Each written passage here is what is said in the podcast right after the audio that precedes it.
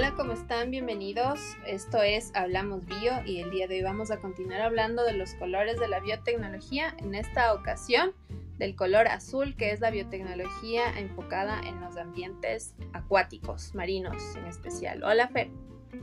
Hola a todos, muchas gracias por, escucharnos. Hola, Patti.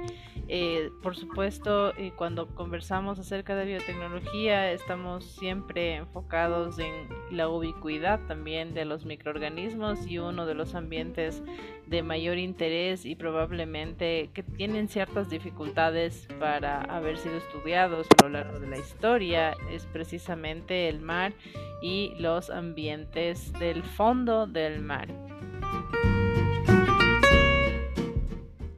¿Cuáles son las, las importancias o las ventajas de, estudiar el mar? Pues que existen ambientes que estresan de otra forma a los microorganismos y tenemos en ellos estructuras características, enzimas, proteínas, que son distintas a lo que podemos observar y estudiar en los microorganismos que están asociados a las condiciones ambientales en las que vivimos en la superficie de la Tierra. Entonces, estas características de temperatura, de pH, de salinidad, la presión, eh, y que son distintas a nivel del mar y así también son distintas en, las, en la eh, profundidad del mar. Eh, le condicionan a, la, vida, no solo las bacterias o arqueas que están en, en, estos ambientes, sino a la vida en general, a enfrentar retos distintos que van a permitir también que tengan características bioquímicas distintas. Y ese es el objetivo de la biotecnología azul, el encontrar precisamente esta bioquímica, esta interacción, estas moléculas y encontrarles una ventaja en una aplicación médica o de bioremediación ¿sí? en, en, en la superficie de la Tierra. Así es, porque recordemos que el océano cubre las dos terceras partes de nuestro planeta y hay eh, en los ecosistemas marinos alrededor de dos millones de especies de organismos, entre organismos unicelulares y pluricelulares.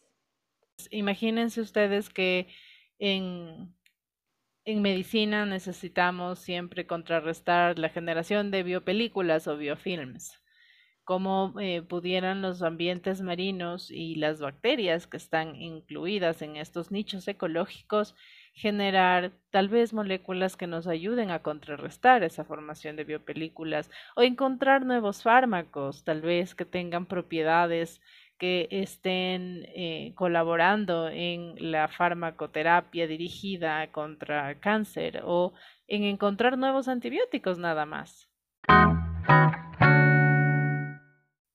Así es, porque la biotecnología marina se encarga de explorar, evaluar y explotar los recursos biológicos de los ambientes acuáticos.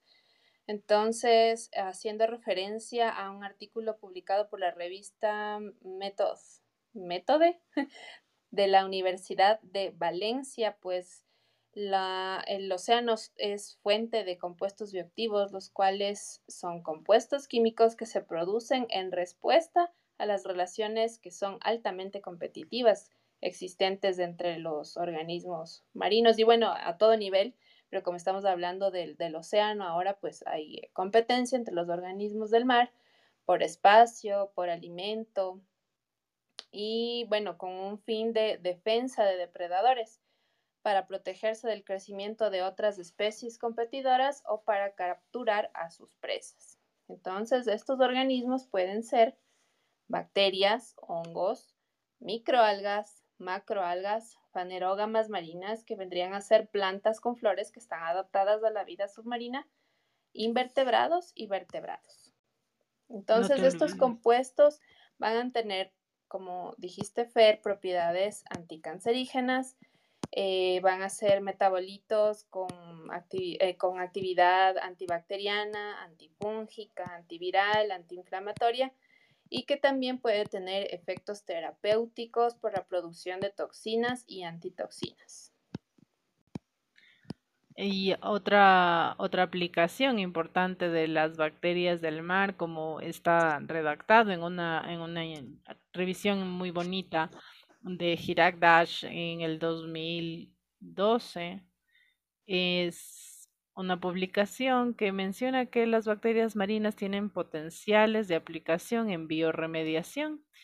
Él establece una ventaja en la utilización de las bacterias marinas en este ámbito de estudio porque menciona que sin ninguna manipulación genética, estos, estas bacterias pueden tener una mejor aplicación en la remoción de los metales pesados, los hidrocarburos y de compuestos recalcitrantes en diferentes ambientes. Entonces, eh, incluso pueden ser utilizadas como una bioaumentación, es decir, poder estudiar a los microorganismos del mar que tienen estas propiedades para hacer remediación, por ejemplo, de derrames de petróleo en ambientes marinos. Mm, exacto, porque tal vez en los ambientes marinos es un poco más complicado de controlar y de tratar.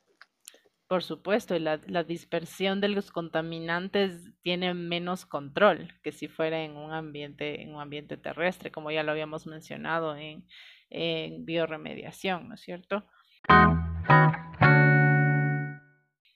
Así es. Bueno, entonces estos microorganismos, bueno, estamos hablando de organismos en general. Sistemas biológicos. ajá, van a ser unicelulares o, multicelulares. Entonces, eh, entre estos van a ver los organismos sésiles pentónicos, que son aquellos organismos móviles que están entre la arena, por ejemplo, que producen moléculas con potencial bioactivo antitumoral. Ya se han estudiado algunos de estos. También, eh, si conocen las esponjas, que son eh, organismos que se encuentran en el mar, pues tienen un potencial antibacteriano. Los briozoos, que son invertebrados con tentáculos similares al coral, tienen también un potencial antibacteriano. Los nidarios, entre los que se encuentran las medusas, anémonas, tienen potencial antiinflamatorio. Y también los equinodermos, como el erizo de mar, el pepino de mar, Además, los moluscos como la sepia y el calamar tienen potencial antibacteriano. Crustáceos decápodos como la cigala y el cangrejo verde tienen un potencial antitumoral. Peces como la sardina y la raya tienen compuestos con potencial antioxidante, además que las microalgas y macroalgas eh, tienen la capacidad de producir pigmentos con actividad em, antioxidante, como son la clorofila, la astaxantina, la ficocianina. Son, algunos de los, de los compuestos que pueden ser producidos precisamente por los organismos o los sistemas biológicos en el mar. Sin embargo, siempre cuando se estudian estas, eh, estos sistemas biológicos no, no se debe eh, olvidar que eh, los procariotas son ubicuos y que probablemente el metabolismo de las, de las profundidades del mar tiene su razón de ser en las arqueas. Las arqueas no necesariamente se pueden cultivar, ¿no? Ese es un problema con las arqueas, pero el estudio de estos sistemas biológicos en los cuales las arqueas cumplen una función importante se da gracias a las técnicas de biología molecular o técnicas de bioprospección independientes de cultivos. ¿sí? Las bacterias también pueden generar algunos, algunos potenciales, las bacterias y las arqueas en las profundidades del mar cuando tenemos eh, condiciones de presión o condiciones de temperatura, de difusión de oxígeno distintas a lo que acostumbramos en los ambientes terrestres, ¿no?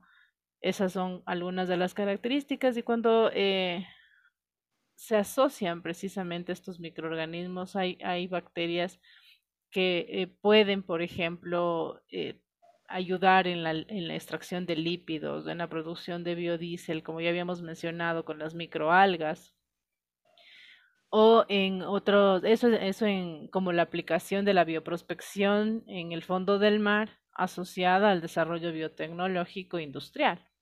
¿sí? Como ya mencioné hace un momento, pues habrá muchos sedimentos que pueden ser eh, precisamente removidos por eh, vibrios o por alomonas, microalgas, que van a estar relacionados precisamente con este metabolismo de los hidrocarburos o de otros contaminantes porque son resistentes a la presencia de esos contaminantes de la, en las contaminaciones que pueden existir a lo largo de los, de los ambientes acuosos. Y claro, nos vamos a enfocar siempre en el mar y en el fondo del mar sin querer con ello eh, despreciar o no reconocer a los microorganismos y a los sistemas biológicos que están también en agua dulce. Así es, y bueno, estábamos mencionando unas cuantas especies de, que, que, son conocidas, pero como decías hace un momento, hay muchísimas más que no, no se conocen por la dificultad de explorar el fondo del mar y que van a tener propiedades distintas, obviamente porque están adaptados a condiciones muy distintas a las, a las que viven los, los otros organismos.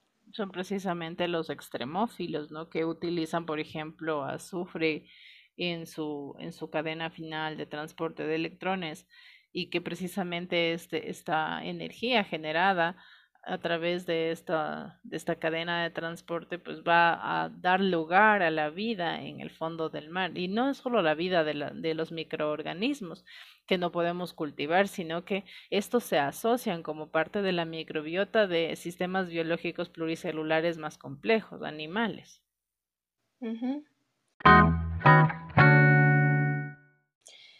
Bueno, pues y entonces todos estos sistemas biológicos al igual que los terrestres, pues van a estar amenazados por, por ciertas condiciones antro...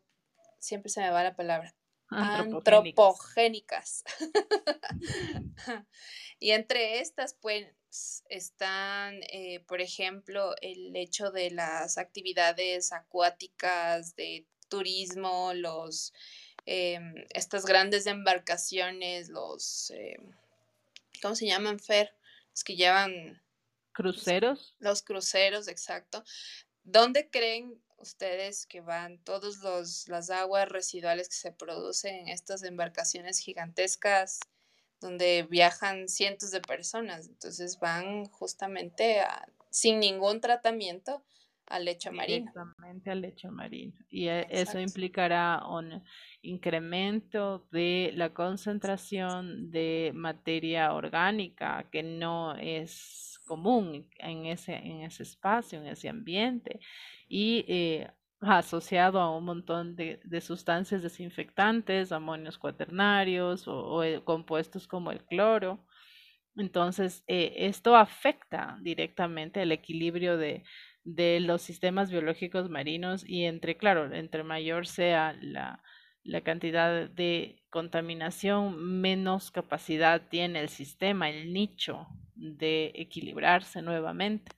Entonces, obviamente tenemos eh, una responsabilidad muy grande sobre el estudio del nicho ecológico marino, no necesariamente para extraer de él sustancias con propiedades útiles para el desarrollo de los humanos o para curar enfermedades o para la bioremediación de, de otros espacios, sino que el estudio de los nichos ecológicos marinos nos permitirá también establecer cuál es el impacto de la actividad antropogénica en el mar. Y, claro, es, es correcto todos estos tours y estos cruceros, pero ah, el lecho marino ha sido el, el receptor de la mayor carga de contaminación de materia orgánica a lo largo de la historia en el desarrollo de la humanidad.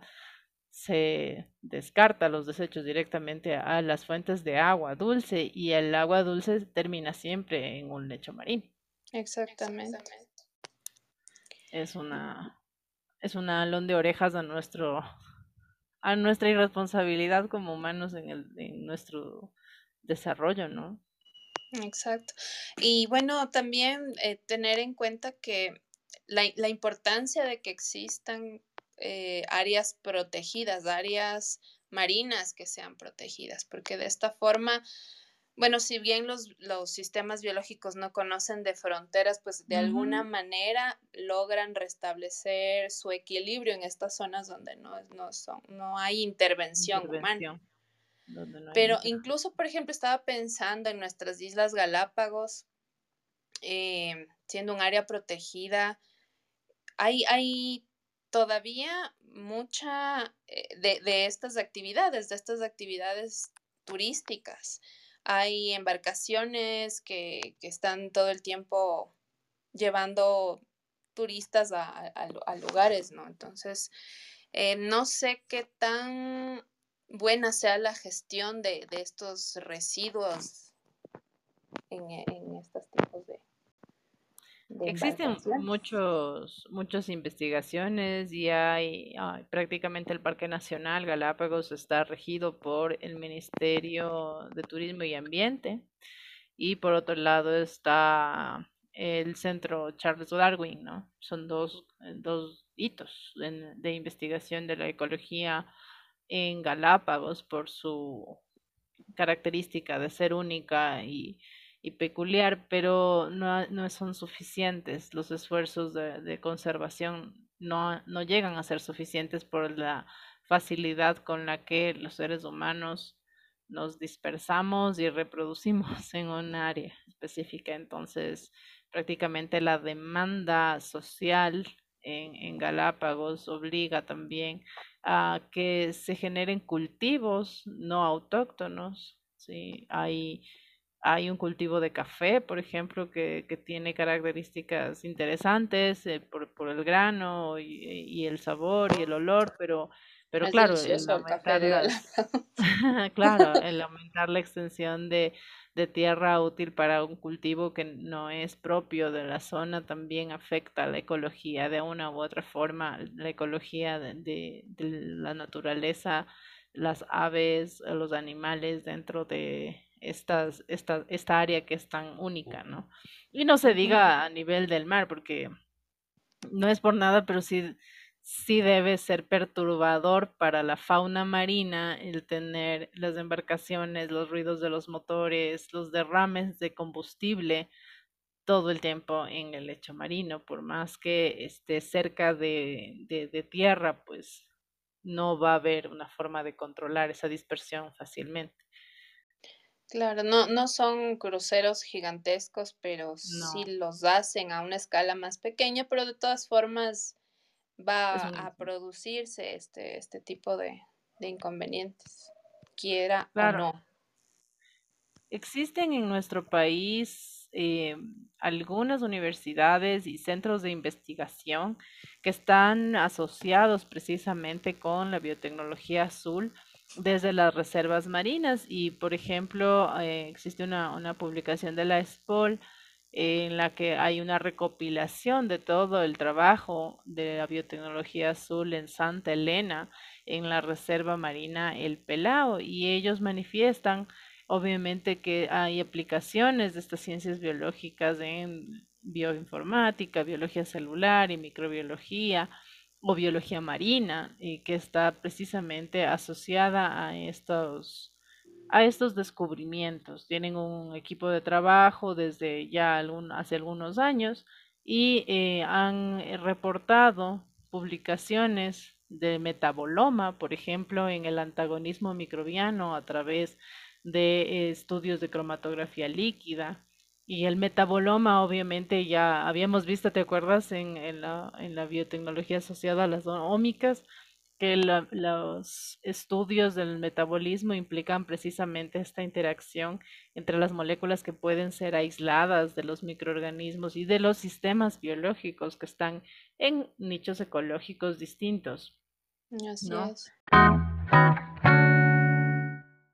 Hay, hay otra, otros estudios que mencionan, por ejemplo, derivados halogenados de tirosina en, ciertas, en ciertos organismos y sistemas biológicos que encuentran ellos en, estas, en esta reserva ecológica o el aislamiento, por ejemplo, de alcaloides de diferentes moléculas que pueden ser utilizadas también como antimicrobianos. ¿ya? Eh, tienen algunas publicaciones en este, este grupo de, de investigadores en bioactividad, biosíntesis y sistemas de industrialización de esta bioprospección. les invito a, revisarles. Eh, está al frente de esta de este grupo de investigación eh, una bióloga, se llama Elizabeth Andrade, y me parece interesante el poder darle seguimiento a estas investigaciones en el país. Así también, como dije hace un momento, eh, Galápagos es tiene sus dos centros de investigación y que generalmente están asociados a bioprospección también y su enfoque es la ecología de fauna y de flora, las aves, sí. entonces todo eso también eh, corresponde al estudio de la biotecnología asociada a ambientes, a la ecología, ¿no? ambientes marinos eh, que son vírgenes en cierto sentido. En sí. bueno, em, ¿qué más? Estábamos hablando de las, los factores que pueden afectar que se aprovechen de mejor forma estos recursos, ¿no? Entonces, otro de ellos, pues, eh, respecto a la, a la navegación, es que en lugares poco profundos el movimiento pues de, de, los sedimentos hace que aumente la turbidez en el agua lo cual impide la penetración de la luz y por lo tanto afecta a organismos fotosintéticos.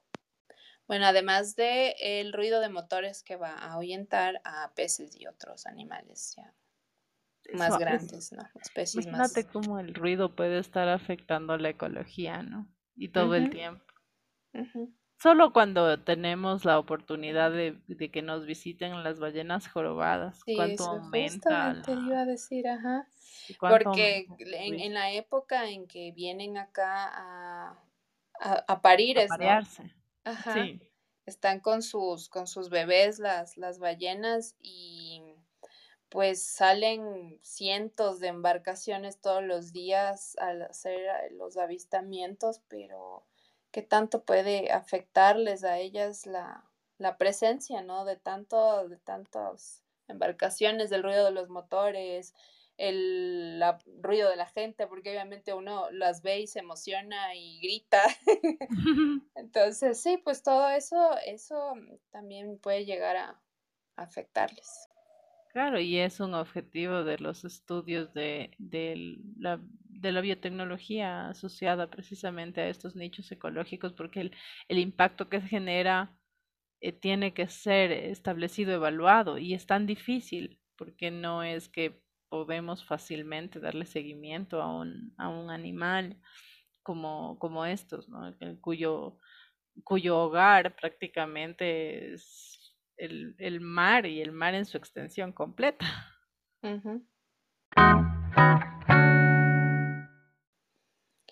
Bueno, eso es lo que tenía por aquí de, de la información.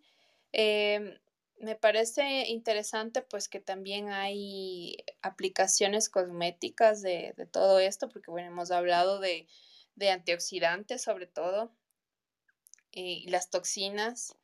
Entonces, todo esto tiene un potencial también para la aplicación en, la cosmética. Y también en, el caso de suplementos nutricionales, ya he visto en el mercado que existe, por ejemplo, el calcio marino, que en teoría es mucho más asimilable que otro tipo de, calcio. Entonces, el calcio marino viene justamente de, de algas y también, bueno, estos pigmentos que producen las algas, pues su actividad antioxidante sabemos que protegen de la luz ultravioleta, entonces nos puede ayudar en la, en la fabricación de, no sé, de protectores solares, de eh, productos que antienvejecimiento y este tipo de cosas.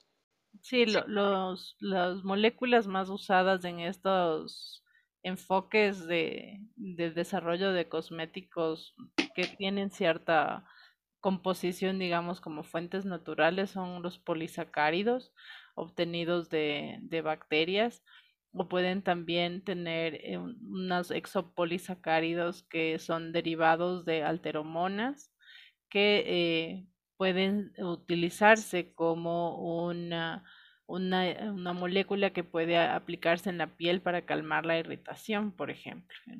Reduce esa irritación. Que cualquiera de los, de los efectos que pueda ocurrir eh, bajo estas, estas condiciones de irritación, pues son probadas obviamente en estas moléculas son probadas en cultivos de, tejidos antes de ser aplicadas. Sin embargo, ya se ha descrito esta utilidad de las alteromonas o hay otros eh, polisacáridos de, de pseudoalteromonas que son aislados precisamente de las aguas antárticas. Y esto se incorpora en una formulación de productos anti-envejecimiento. Estas cremas, ¿no? Eh, que, que, pueden ser usadas con este fin.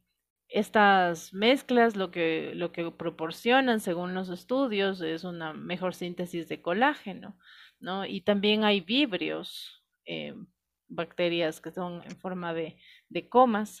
Estos vibrios o bacterias de género vibrio también producen es, una estructura que tiene eh, una similitud con el ácido hialurónico y que también eh, ayuda precisamente en, en, esta estructuración del colágeno y por lo tanto tienen efectos anti-envejecimiento. Así que también podemos tener bacterias coquetonas. lo que es el ácido hialurónico es evitar la eh, deshidratación de la piel, entonces eso ayuda a disminuir la aparición de, de arrugas. Muy bien. como te digo que esta estructura dice, o sea, dice el, el, estudio, ¿no? Que como es análoga al ácido hialurónico, es incorporada dentro de, estas, de estos productos eh, y obviamente la función que ellos establecen es que hay una, una estructuración del colágeno.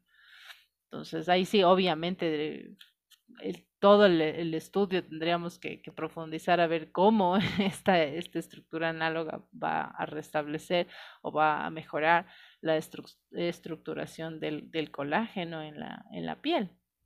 Okay.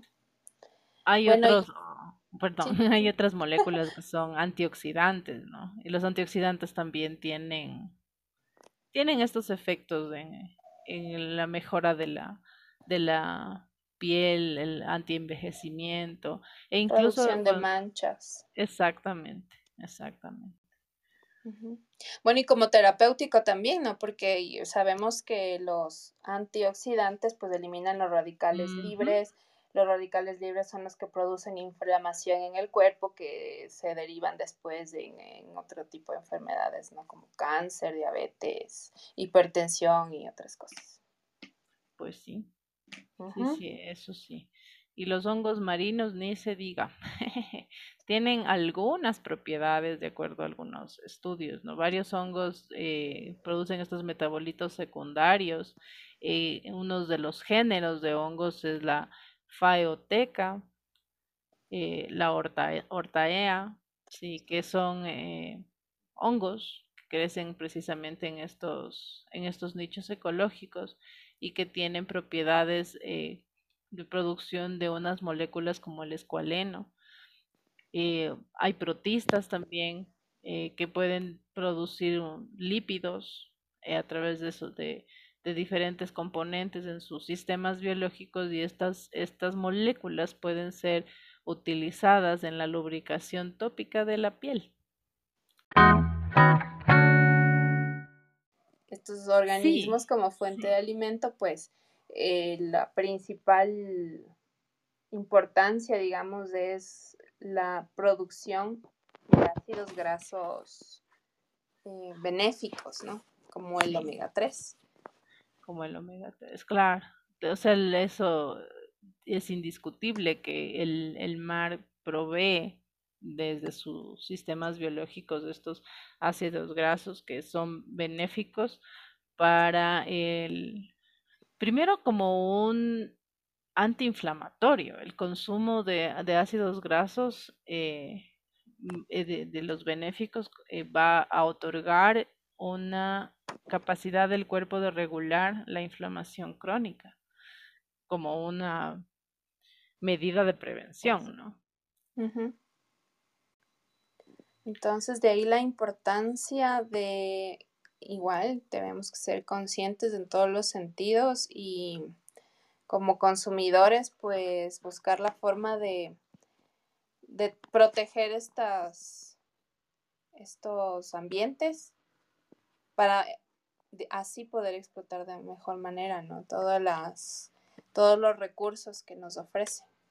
O con las herramientas de biotecnología, el poder establecer el conocimiento de qué de cómo están, de cómo crecen de mejor manera, de cuáles son sus interacciones en el sistema biológico y poder replicar características a, nivel de laboratorio o a nivel industrial de forma que no sea una necesidad permanente el intervenir sobre el nicho ecológico, sobre el mar. Pero al, cuidar el nicho ecológico, lo que estamos cuidando también es la diversidad.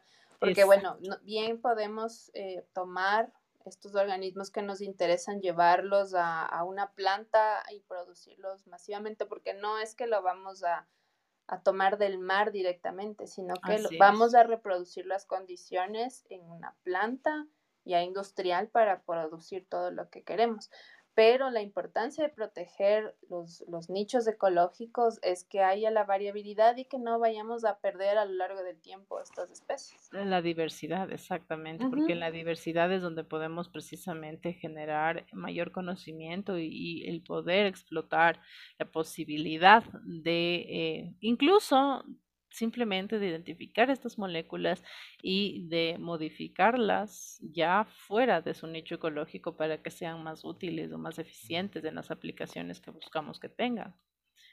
Cuidando Va a ser complicado que lo tomemos directamente del mar porque eh, sabemos que existe diversos tipos de, de contaminación. Por ejemplo, en peces ya con metales pesados, pues es más complicado de esa forma, ¿no? Hacerlo directamente.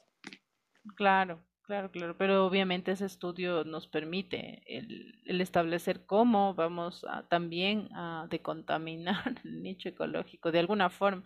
No, creo que la decontaminación puede ser más eh, o factible eh, sobre la tierra más que en el mar. Ya el daño que se genera al mar creo que es mucho más difícil de revertir. Sí, es que uno tiene que ir desde la fuente de emisión. No puedes ir hacia el cuerpo receptor de lo, mejor es tratar reducir eh, desde la fuente de emisión. Es decir, para evitar que nuestros océanos se contaminen, pues empezar por tratar los efluentes que se producen en los hogares, en las industrias, etc. La otra cosa en la bioprospección y en la, y en la biotecnología marina, sin duda, debe ser el equilibrio de la fauna. ¿Cuánto hemos perdido de fauna en el mar? No solo en el mar, sino en, el, en, el, todos los ecosistemas, del 60% de las especies ya las hemos perdido. Claro, obviamente, pero si estamos hablando de la biotecnología sur, ¿cuál sería el impacto de, del estudio de la biotecnología en el mar? Con este, en este sentido, en la pérdida de fauna, en la diversidad ecológica, falta de equilibrio. bueno, es que el cambio climático afecta a todo nivel. Obviamente. Y la contaminación, entonces, pues eh, definitivamente hubo un impacto sobre los ecosistemas marinos y, y, también, aunque, aunque no sepamos de eso, aunque no lo veamos, pues también en, la, en las partes más inalcanzables. Claro, exactamente. Entonces, imagínate lo que sería esta capacidad que tenemos de, ah, estudiar a partir de la biotecnología eh, este equilibrio o este desequilibrio y el poder pronosticar, hipotetizar eh, cuáles serían los cambios y de qué forma prevenir esos cambios. Independientemente, obviamente, tienes toda la razón. Eh, son, son cambios masivos de comportamiento humano, de la falta de, conciencia acerca de la contaminación ambiental, etcétera, etcétera, que van a afectar todos los ecosistemas. Pero si vamos a resolver, lamentablemente no podemos resolverlo de la misma forma en lo que lo agredimos. Ok, bueno, estaba hablando hace, bueno, no sé si fue en esta misma sesión o en la anterior, pero de la producción de biocombustibles a partir de, de microalgas oceanobacterias. el, mar es una gran fuente de, de, estos microorganismos. Y bueno, sabemos que bajo ciertas condiciones eh, la producción de lípidos en estas células puede llegar a ser tal que podemos aprovecharlo, tanto como alimento como también para, mediante un proceso de transesterificación, convertir estos lípidos en biodiesel. Biodiesel que nos sirve para los motores. No necesitamos eh, de entrada una modificación en motores porque según las, las, normas vigentes podemos mezclarlos en ciertos porcentajes. Si no estoy mal, hasta en un 10%. Más de esto ya necesitas una modificación en motores. Esto en cuanto al biodiesel, pero también tienes la opción de con la biomasa producir bioetanol. Entonces, eh, la, biomasa de, de, microalgas cianobacterias es muy, es muy interesante, como digo, para producción alimentaria y para lo que es biocombustibles. Pues sí, muy bien. Eso es. Y creo que con eso terminamos. Pues sí, yo creo que es muy amplia la, la diversidad del mar y que eh, probablemente tengamos muchísimos estudios eh, que revisar eh, y de forma específica, con objetivos específicos, para poder aprovechar realmente la diversidad que existe en el fondo del mar.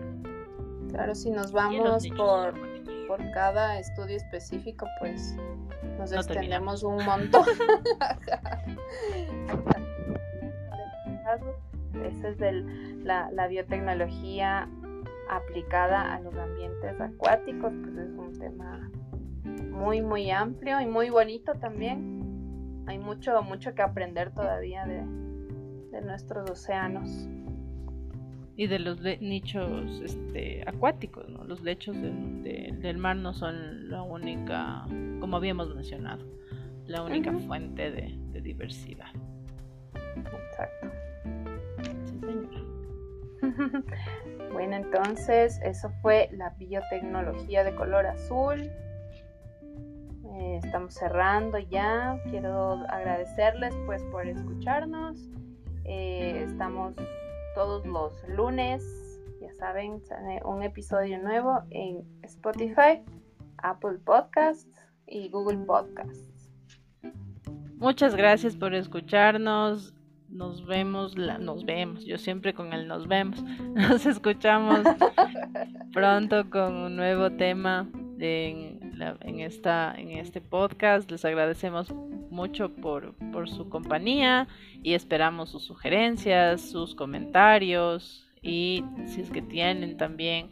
Eh, información adicional que pueda eh, alimentar precisamente lo que nosotros aquí conversamos, pues sería muy bienvenido. Me pueden seguir como Fer, Fer Loaiza Villa en Instagram. Pati, ¿cómo te siguen a ti? Como Patricia Llanes Claro, nosotras compartimos información general, no, no sabemos todo tampoco. Ahí un poco nos ponemos a investigar y si hay alguna sugerencia, algún comentario, pues son bienvenidos. Pues sí, muchísimas gracias nuevamente y nos escuchamos en la próxima. Bye.